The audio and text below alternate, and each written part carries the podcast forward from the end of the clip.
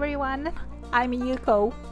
皆さんこんにちは。スピーキング力養成語コーチの日野優子です。このポッドキャストでは努力をして TOEIC で750点以上取れるようになったとか日常的に英語の資料や本論文なんかを読む機会があるんだけれど英語を話そうと思うと固まってしまう。言いたいことの 30%40% くらいしか言えないなというお悩みをお持ちの方に向けてそれではどうやったら英語を話す現実的なスキルを身につけることができるのかまた英語を使いこなす勇気を手に入れることができるのかそのためのヒントをお伝えしています。英会話の力を身につけてこの放送を聞いてくださっているリスナーの方の世界がどんどん広がるそんなお手伝いができたら嬉しいなと思っています。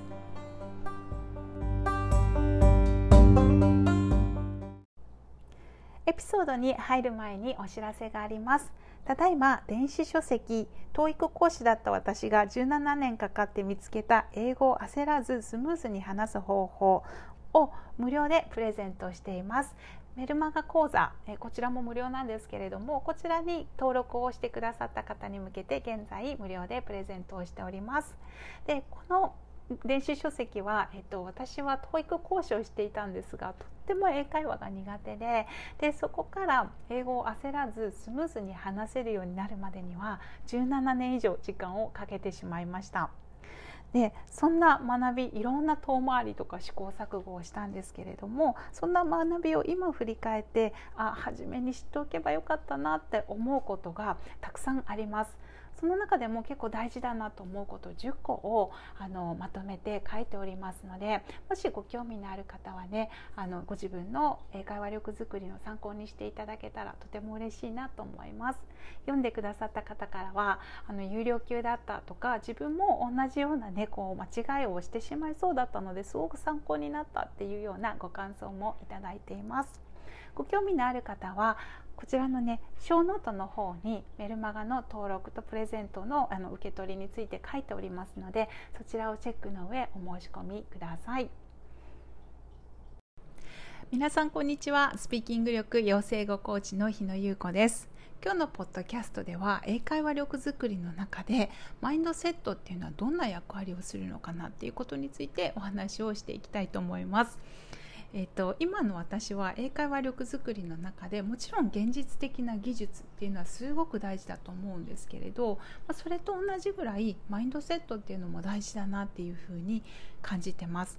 えーと、車とかで例えるとマインドセットっていうのはあの車を動かすあのガソリンだったりとかあと電気自動車の場合だったらエネルギーですねそんなものだというふうに捉えています。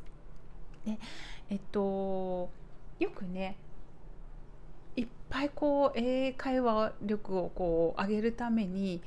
いっぱい練習してきたんです。例えばなんかこうボキャビル頑張ったりとか、まあ、もちろんねあの文系をこうどんどんストックを入れていったりとかあと聞く時にも負担がないようにリスニング力もどんどん上げていったりとか一生懸命してるんだけれどだけどやっぱり英語を話そうと思うと全然楽しめないとか怖いか話そうと思うと悲しくなるとかいろんな感情を抱えた方があのご相談にね来てくださったりします。で私もねかつても本当に同じような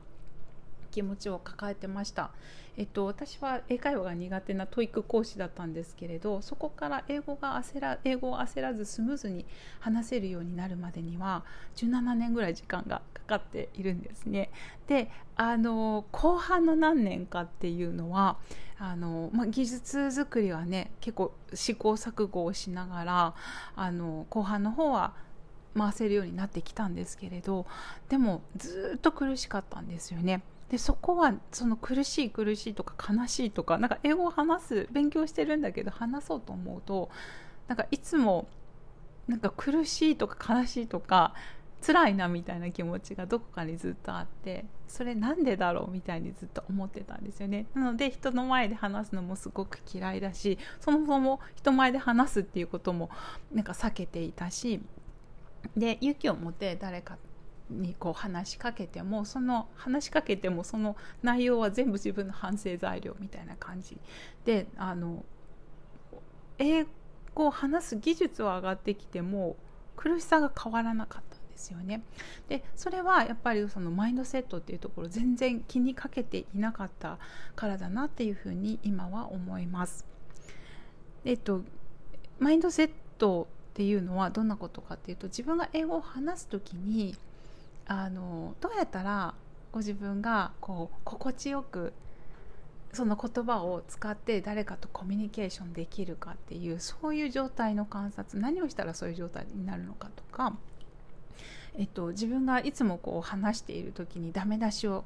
ずっとしてしまって苦しいっていうことだったらどういうふうにするとそのダメ出しを違う方向に変えていけるのかとかね。あのそっちの自分がこう話す英語を話す時のま感情面の持ち方だったりとか思考の持ち方だったりそっちになるんですけれどそうそうこれがねあるとあのもう本当に全然違うなっていうふうに思います。で私がそれをこう気にかけるきっかけっていうのがいつまでも本当に苦しかったんですよね。であのだけど当時の私はこの苦しさっていうのは次のなんか上級単語を覚えれば解消されるとか次のなんか副詞とかをいっぱい覚えれば解消されるとかなんかあの技術的なことを上げることでこれって消えていくんだろうっていうふうにずっと思ってたんです。なのでなんかこう話してうまくいかないことがあったらああもうダメだ次はなんかこのこのボキャブラリー1本覚えようとかこのなんか文法をもっと使えるようにしようとかでもやっぱりまたそれで話すとずっとやっぱ苦しさって変わらないんですよね。で考えてみたらなんでかっていうとあの語学ってこう終わりがないからやっぱできるようになることが増えるとまた次にしないとって思うことが見えてくるのでこれ終わりがないんですよね。なのでその当時の私に必要だったのはもう全部ねある程度こう回せるようになったらそれをこう使う勇気を持つことだったんです。でもそれをせずにずっとその技術のところにこうげなんか気持ちのこう、ね、落ち着かなさとかのこう原因を持っていこうとしていたので根本的な解決にならなくていつもしんどいいつも焦っているいつも不安みたいなことが起こってました。なのでこのマインドセットっていうのはやっぱりあの技術と同じぐらい大事だなっていうふうに感じてます。このマインドセットをこう入れることによって私はどういうふうに変わったかも、うん。ね、今こうやっぱりこうサポート英会話力づくりのサポートしてるんですけど、まあ、そういう受講生さんたちもどんどん変わられるんですよね。でそれってどういうふうに変わられるかっていうと、まあ、ご自分に対してすごく寛容になる私もですけれど。で自分に寛容になるとあの相手にも寛容になれるしだかこう会話自体が結構何て言うのかな安心な空間で進めることができるそんな感じに変わっていきます。だ、ね、もちろん会話っていうのは相手がいることなので、まあ、相手が怒ってたりとか あのすごい嫌なシチュエーションもあると思うんですけれどあんまりそこにも左右されなくなってくるっていうことも多くなります。例えば、えっと、以前だったらなんかこう相手の人が何か、ね、英語で交渉してたりとかしてとかまあ外国の海外とかに行ったりしてすごい嫌なこととか言われたりしたら私は以前は全部自分の英会話力のせいだみたいな。だからあの人怒らしちゃったとか私がもっと話せたらこんなシチュエーションは避けることができたのにってずっと全部自分にあのそういうのをこう自分のせいだっていうふうに思ってたんですけど今はあのそういうふうに思わなくてあなんかあの人機嫌悪かったんだなみたいなとかあの、まあ、伝わらなかったのはで申し訳ないけれどだけどそれって本当に私だけのせいかなみたいな感じであの自分の周りの平和を結構保てるようになりました。うん、でこの考え方をこうするだけで英語を使うっていうのはすごい、うん、怖くなくなるんですよね楽しくなったりとか。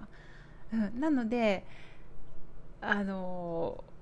技術的なところを育てるっていうことはもちろん大事ですけどそれと同じように自分がじゃあ安全なところ安全なあの心の状態で言語を使うっていうこちらのマインドセットですねそちらを伸ばしていくっていうのも本当に同じぐらい大事だなと思います。で今このポッドキャストを聞いてくださってる方の中には、ね、かつての私みたいに何かこう英会話でうまくいかないことがあったらあダメだみたいなもっと技術伸ばさないともっとここをやらないとってすごくこう落ち込まれている方もいらっしゃるかもしれません。で全然その技術を伸ばすっていうこともちろん悪いことではないですしあのね語彙とか文法とか使えるようになるものが多ければ多いほど本当に楽にはなるんですけれどでも本当にその使うたびに苦しさを覚えてるとか自分にダメ出しをしているとか悲しくなるそこの気持ちがすごく多いのであればそれはあのマインドの方にね、マインドがまだ作れてないっていうそういうことがあるかもしれません。ちょっと音が鳴って申し訳ないですけど。なので、えっと、ぜひねそっちの方に目を向けてじゃあどういうふうにしたらご自分が心地よく話せるのかなとかあのご自分が安心した状態でなんかこう語学をこう練習することができるのかな。そっちにね是非フォーカスを当ててみてください。はい。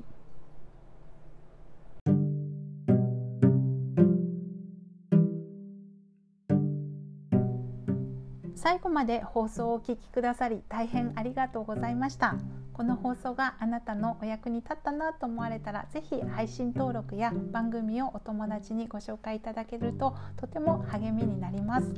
ただいま英語力が高いんだけれど英会話に苦手意識がある自分の言いたいことの30%くらいしか言えないなというお悩みをお持ちの方に向けて短期間で集中的に英会話力を